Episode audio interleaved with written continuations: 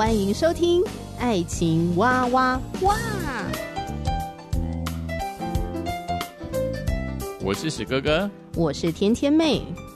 各种情感话题，挖掘深度与广度，挖出感动与温度，为其中的美好惊叹不已。哎，是惊叹还是惊悚啊？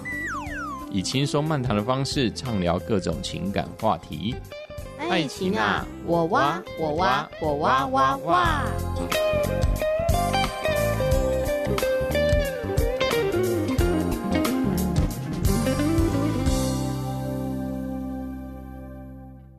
嗨，我是天天妹，欢迎你收听《爱情哇哇哇》。今天要在节目当中继续分享这本好书，我心动了。然后呢，从单身到交往到订婚、结婚的蒙福原则。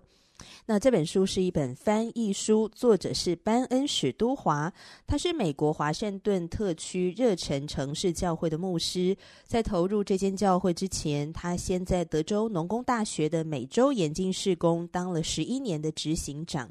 那每一次都有上千名的大学生参与他们规划的课程内容，所以换言之呢，班恩有很多年的时间陪伴着许多的年轻人。当然也看到了许多人的生命的问题，这些软弱需要突破的地方，还有在面对感情，不少的人在迷惘当中，所以他想要写一本书，帮助大家可以很顺利的横渡爱情的海洋，只要抓住当中的蒙福原则。好，所以这也是为什么我要在节目里面分享这本书给大家。再次感谢台湾学员传道会的授权，哈，因为这本书呢是他们所出版的，授权给天天妹在节目中推荐给大家。那这不是叶佩，天天妹自己读了很有帮助，也希望可以推荐给更多的人。好，那我们最近这几集节目啊，聊到的就是有哪些迹象可以判断我们这个关系呢是已经可以进入订婚了。很多人其实以结婚为前提在谈恋爱嘛，哈，在交往。诶，可是呢，虽然是以婚姻为前提的，但是在交往的过程当中，也正在评估彼此适不适合走入婚姻嘛。那么评估到某一个程度的时候，我们可能会想说，诶，那我们到底是不是能够订婚了呢？那这时候如果出现了四个迹象，好，这四个迹象分别是：第一个，是否拥有坚定委身的意愿。第二个，具备成长的沟通能力；第三个，真诚的坦白过去；第四个，明智亲友的谏言。身旁的这些亲朋好友，他们都很赞成，也很支持，赞成你们进入婚姻。所以，如果有出现这呃四种迹象呢，诶，其实就代表你们应该是可以订婚了。那么，订婚有一个很重要的事情啊，订婚是关乎于合一，这一对准新人要在各个方面哦。他们要结合，那要怎么样结合才能比较轻松的从单身走入婚姻呢？怎么样避免不必要的摩擦和冲突呢？有三个很重要的领域，订婚主要是关乎这三个领域的合一。好，这三个领域分别就是家庭、财务和未来。我们上次有略略的谈到家庭这个部分哦。进入婚姻的人都有一个很深刻的体会，就是恋爱与结婚有很大的差别。谈恋爱就是两个人的甜蜜世界，而结婚呢，关乎两个家庭的结合。你要考虑到两个家庭的事情。呃，谈恋爱的时候，你不太需要考虑对方的父母亲，可是结婚的时候呢，诶，你得要考虑一下对方的父母。而且我们会期待会被双方的父母亲认可，哦，被他们接纳，被他们祝福。所以在进入订婚这个阶段的时候，我们最好要好好的花时间，好去认识彼此的家人，也让彼此的家人可以认识我们是谁。我有认识一对非常好的朋友，他们是一对佳偶。在结婚前还只是交往的时候，啊、他们是以结婚为前提交往的，哈，所以很认真的在谈恋爱。呃，所谓认真谈恋爱，就是说他们不是只是呃出去逛街啊、看电影啊、喝下午茶啊，哦，这种比较呃浪漫的哈行程。而是他们很认真的分享他们彼此的生命的历程，然后他们对于婚姻、对于金钱、对于家庭啊，要怎么样去经营啊，他们要怎么样规划啊，他们有很多很认真的讨论。那其中还有一点呢，也是我很欣赏的，就是他们两个决定要订婚之前哦，他们就很认真的安排跟双方的家长呃有吃饭，好，有聊天的时间。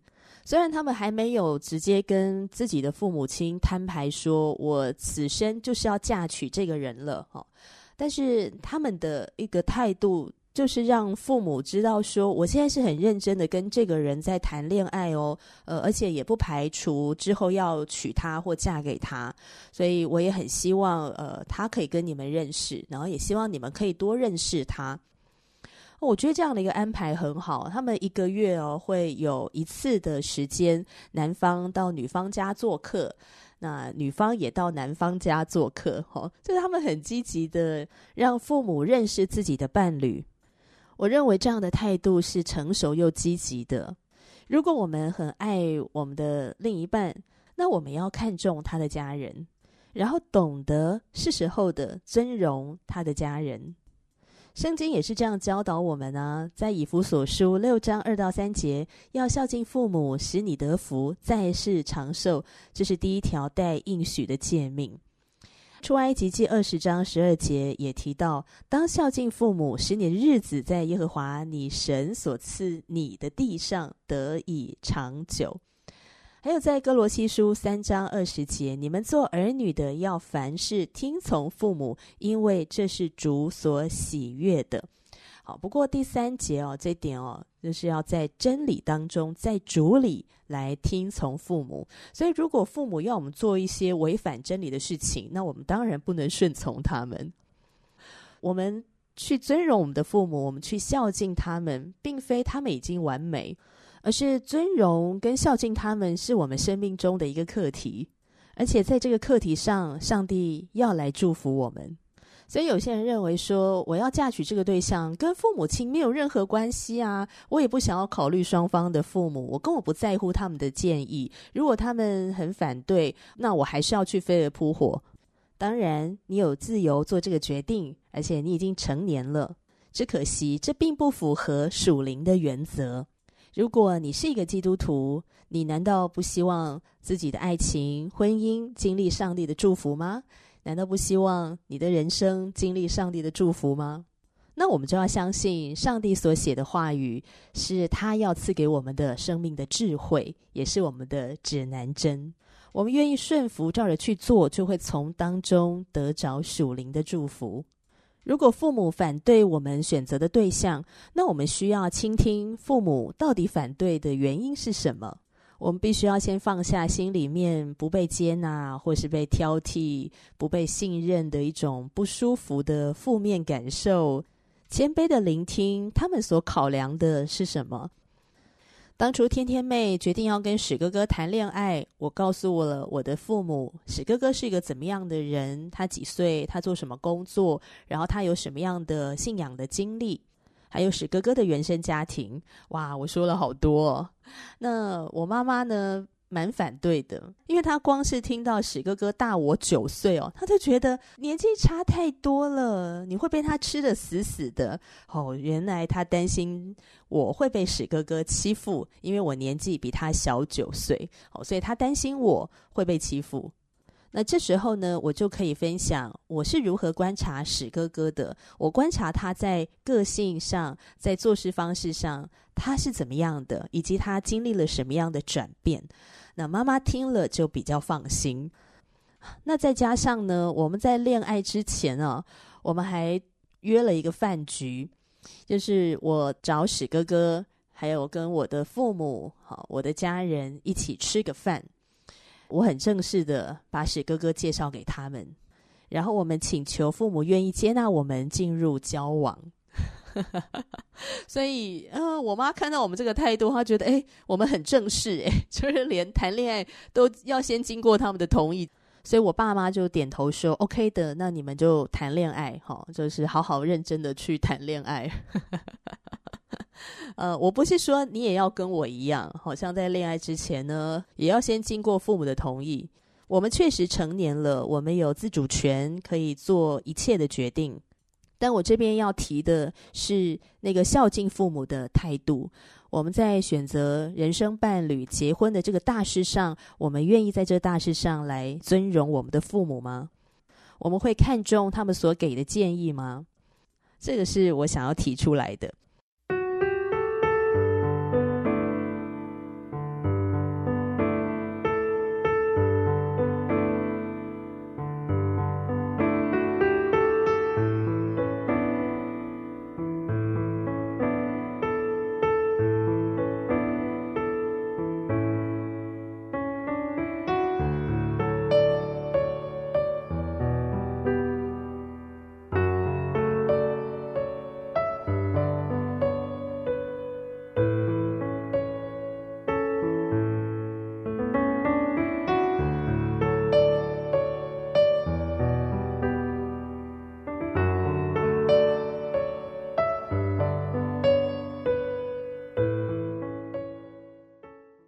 好，第二个订婚关乎合一的事情呢，就是财务。有一部电影叫《征服情海》，它的经典名言是：“让他们看见你在财务上有担当。” 对，财务，财务这个事情非常的重要。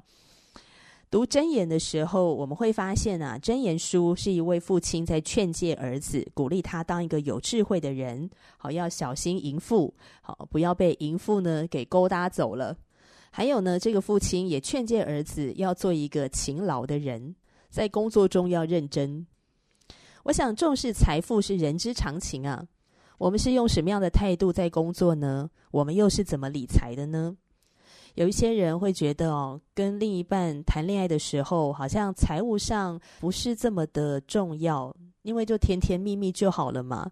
可是当面对结婚呢，诶，经济能力啊，财务啊，就是一个很重要的考量嘛。而且双方父母亲呢，就会来询问，那你们的财务能力如何？那这时候他们就通常会感觉到一种压力。那有些人呢，还会负面解读哦，就觉得你是不是瞧不起我啊？是不是会嫌我赚的不够多呢？我真的相信，大部分的父母亲会问财务，并不是在质疑经济的能力，而是父母亲需要知道你们在财务上是不是有担当。而这个担当，并非你要赚很多很多的钱，而是你是一个会理财、你会规划的。如果你是一个弟兄，那么班恩史都华要告诉你：当你去到女孩的家时，她的父母已经照顾她几十年了。你请求要跟她结婚时，基本上是在对她的父母说：“请把你的宝贝女儿交给我吧，还要付四万美金。”四万美金是美国人举办婚礼的平均开销。所以，我们要怎么让他的父母亲能心甘情愿的把女儿交给你呢？要让他们知道，我们不是来强取豪夺的，而是来跟他们一起爱护女儿的。让他们知道你会照料呵护他们孩子的情感，然后让父母们知道，然后让父母知道我们在财务上是有担当的。让父母们知道我们有认真思考过怎么负担日常的开销。不少的年轻情侣来找班史都华说，他们想结婚了。那班主任问他们。你们负担得了相关开销吗？一些情侣档哦就会这样子回答：哦，我们会想办法的。真爱可以帮助我们面对一切的困难。嗯，呃，这话说的非常的浪漫哈、也也也非常的大气。可是呢，我们需要了解，爱情不能帮我们缴账单。不过，爱情确实可以推动我们想出办法来负担开销。可是，如果我们这样子告诉长辈的话哦，他们一定会觉得我们在天方夜谭。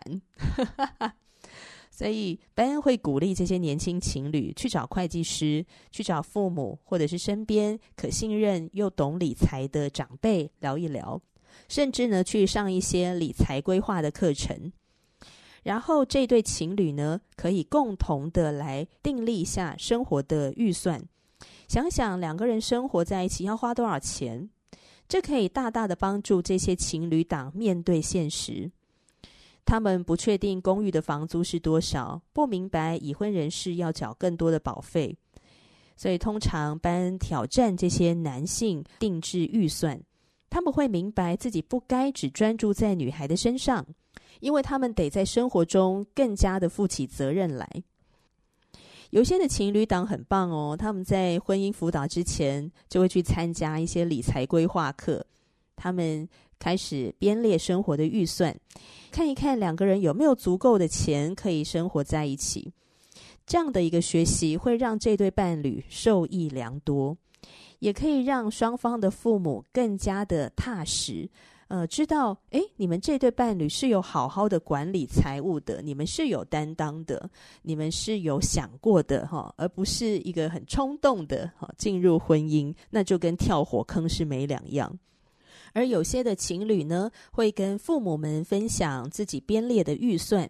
给父母亲看的时候呢，呃，我想哦，重点不是取得他们的同意啊，哈，而是问问他们，他们有什么样的想法或者是建议。那如果他们所建议的你觉得哦不是很好用啊，那也没有关系啊，你可以先放在心里，或许有一天呢可以派上用场。而我大多数听到的是，如果他们愿意跟长辈或者跟父母哦讨论一下他们所编列的预算，诶，往往得到的建议啊、回馈啊，是很帮助到他们的。就是因为父母他们已经结婚了十几二十年或者三十几年了，他们很清楚婚姻生活是怎么样的实际，不是空中阁楼哈。父母往往可以给出非常非常实际的建议。帮助我们在面对婚姻这个事情上更加的谨慎，当然也不是要让我们害怕，觉得天哪，结婚实在太难了，我实在是承担不起，哈，然后就悔婚，哦，就逃走，哦，也不是要这样，要相信上帝也是我们的中保哦，上帝会照顾我们，上帝也会赐给我们恩典，上帝会帮助我们。在婚前开始规划财务，对于两个人都有益处，也更能够巩固未来的婚姻。因为婚姻里面最大的压力来源其实就是财务，不只是要考量钱够不够，还要考量我们是怎么使用这些钱。可能在奉献、存钱、消费，两个人有各自的想法，这时候就需要讨论，而且是要充分的讨论，要沟通，然后要磨合。也许两个人的金钱观有很大的不同，其中一个人非常缜密的在规划财务，而另外一个人完全没有，完全不规划，呵 呵完全的呃很放空。也许你们看重的事情也非常的不同，呃，其中一个人不太花钱买衣服，却会为了新潮的电子产品呢，呃，花很多钱。那另外一个人可能很爱买衣服。可是，对于最新款的电视兴趣缺缺，对三 C 产品的更新兴趣缺缺。也许另外一个人非常的省钱，啊，而另外一个人呢，花钱就是大手大脚的哈。如果我们进入婚姻了，才面对这些不一样，要沟通的时候，哇，往往是手忙脚乱呢，会磨合的特别辛苦。最好在结婚前好好的讨论，有一个共识。你比较有心理预备，知道你要嫁娶的这个人，他的金钱观和你有哪些共同点，或者有哪些很不一样的地方。你们要么磨合，要么你们需要彼此妥协，然后需要接纳。那还有一个部分呢，我也觉得在结婚前呢，最好要弄清楚的，就是有没有债务的问题。有太多的人婚后呢，才发现对方有债务。他说：“结婚啊，好像打开了潘朵拉的盒子，就是这个盒子打开之后呢，才发现天哪，对方隐瞒了多少的秘密。然后他竟然在婚后才要面对这些秘密，他就觉得五雷轰顶。然后有些人说更惨的就是孩子已经生了，所以考虑到孩子，他不想要就这样放弃婚姻，那就要鼓起勇气去面对这些让他五雷轰顶的事情。”还有有些人呢，会发现哦，另一半花钱啊，不敢让自己知道。虽然这部分很多是心理的因素，而其实，在婚前呢，就可以先聊彼此金钱的态度、花钱的习惯，还有是否有债务的问题。潘朵拉的盒子在婚前先赶快把它打开，不要等婚后再开。婚后再开，那个挑战太大了。那要怎么样跟对方聊到有没有负债这件事情呢？我们可以先聊一聊彼此在金钱、在财务上不能接受的、害怕的情况是什么。好，彼此敞开心的分享。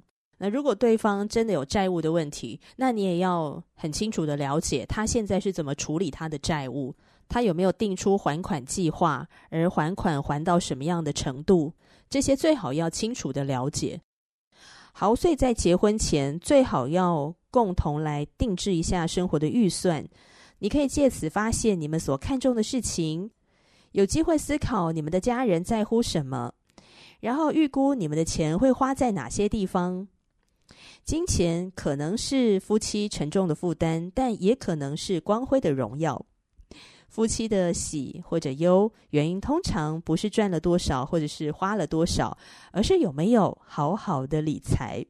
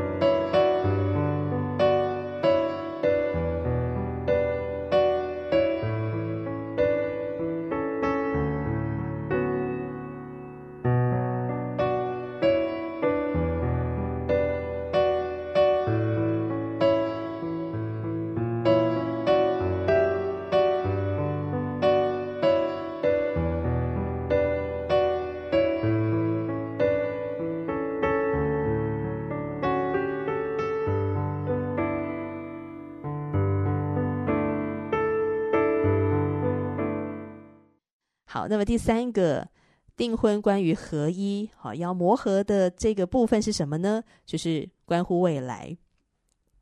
准备要结婚的这对新人，就是要让双方的家人、家庭、财务、未来合二为一，共同迈向未知、呵 呵未知的道路。哈，所以订婚这几个月当中，除了要处理当前的婚礼筹备事项，每个礼拜也要花一点时间规划婚后的生活。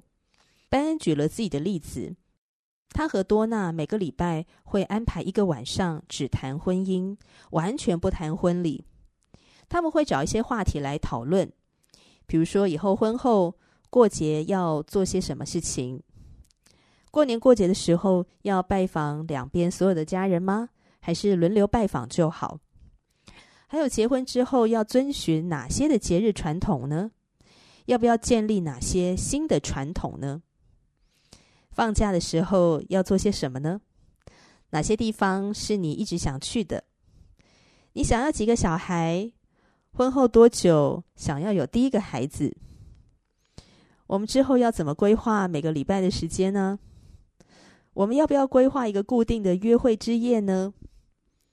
我们要怎么样规划预算来做财务的决策？而且什么时候做？多久要做一次啊？你有哪些服饰上的愿景？你会想要怎么实现它？要怎么一起培养金钱的生活呢？甚至他们也会讨论汽车要怎么维修保养，屋子或者是院子的打扫整理该怎么分配。所以他们会在这个阶段呢，讨论很多这方面的问题，尽量减少婚后新婚时期的摩擦。而班恩也发现，他和多娜订婚之后，他们的婚姻也带给各自的家庭意想不到的影响，因为他们双方都有些家人对婚姻是蛮悲观、蛮负面的，觉得婚姻就是一个制度。大概他们见识过不幸的婚姻，可能看多了。可是他们看见多娜和班恩的互动，除了有恋爱、哦，有爱情，还有智慧，而且也有从上帝来的盼望。本来是对婚姻蛮悲观、蛮负面的家人，诶，他们的想法呃就有些改变了。再加上呢，看见多娜跟班恩啊，他们有啊敬虔的啊信仰生活，啊，他们跟上帝的关系很亲密。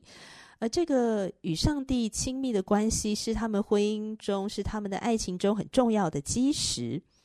身旁的这些家人也被他们给鼓励了。呃，有的呃不信主的家人或者离开信仰的家人，也重新的反思了自己的信仰生活。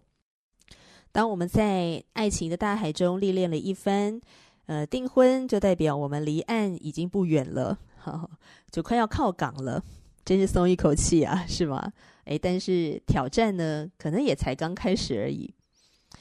因为每个水手都会知道，船只要入港，通常是这个航程中最危险的时刻。因为潜伏在水面下的岩石、浅滩、暗礁，都可能会对船造成意想不到的破坏。这点在关系中也是一样。找到了对的人，对方又很爱你，真该欢欢喜喜的放松一下。可是聪明的准新人知道，因为双方的家庭、财富，跟未来是交织在一块的，潜藏的问题都会现形，所以婚前需要极大的智慧来定准两个人的方位，而这也很需要单纯的信心。一九八九年，巨型邮轮在阿拉斯加南端的威廉王子湾触礁了，泄漏超过四千万公升的原油到海里。油污扩及两万八千多平方公里的海面和两千多公里的海岸线，让当地的生态严重受损。大家检讨过失时，就发现酿灾的主因是设备出了问题，船员又准备不充分。那美国是怎么应对呢？规定每一艘邮轮都要配置最先进的设备和最棒的船员吗？并不尽然。漏油事件过后，政府通过了法案，要求每一艘进出威廉王子湾的邮轮都要连接拖船，由熟知港区水域的拖船的船长来掌舵。现在阿拉斯加的邮轮要顺利出入港，为了安全回家，他们得把自己的船呢交给那个有本事把船安全的引入港的专业人士。在结婚前，我们可能会经历一段啊难熬的，我们可能会经历一段煎熬的时期。我们得做好多好多好多的决定，从选择居住地到婚礼谢卡的字体，好，包括这个谢卡好的版型要怎么安排，好，要怎么设计。在这个过程当中，有太多太多认识彼此的机会，我们也可能会撞上各种危险。不一定要很优秀才能够当聪明人，我们只需要把自己连接上天赋，因为天赋是最有智慧的，他知道怎么样在复杂的生命与爱中引导我们正确的方向，所以我们要相信设立婚姻的主，天赋绝对知道船入港的最佳的方式，所以不管我们今天有没有伴侣。呃，也许我们现在是单身，我们很渴望有另外一半，或者我现在已经有一个，或者我现在已经有恋爱对象了，我们也渴望婚姻。那么，试着为我们即将到来的情感或者婚姻来祷告，凭着信心将未来交托给上帝，相信他的话语是我们最大的保障。那我也相信，我们若聆听，也活出神的教导。我们将会在家庭、在财务、在未来的合一上越走越顺畅。好，如果你听完今天的节目有任何想法，欢迎留言给天天妹，也欢迎你推荐好书给我。下集节目继续聊了，拜拜。